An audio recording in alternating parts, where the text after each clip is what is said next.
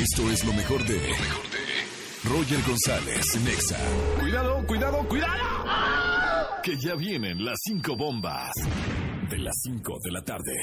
Una triste noticia, murió el rapero Mac Miller a los 26 años. La- el cantante y exnovio de Ariana Grande fue hallado muerto hoy, cerca del mediodía, en su casa en San Fernando. Eh, según el sitio especializado TMZ, fue consecuencia de una sobredosis.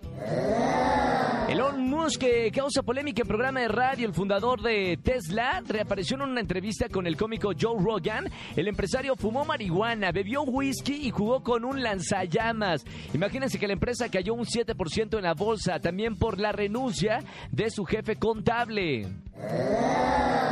Y tratan de robar mercancía de tráiler y son arrollados por otro camión. Cuatro personas que participaban en un acto de rapiña contra un tráiler que transportaba productos de limpieza fallecieron luego de que un segundo camión de carga se quedara sin frenos y los arrollara en Veracruz.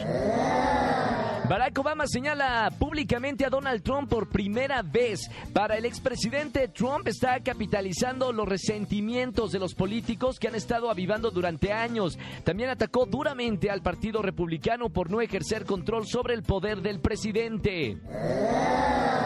Y se cumple un año del mayor sismo en México en un siglo. El sismo del 7 de septiembre ha sido el mayor en la magnitud de los últimos 100 años y tuvo más de 26 mil réplicas. El epicentro fue en Chiapas, dejando cientos de damnificados. Según cifras oficiales, un saldo de 102 muertos. Oh my God. Estas son las cinco noticias del día. Escucha a Roger González de lunes a viernes de 4 a 7 de la tarde. Por Exa FM 104.9.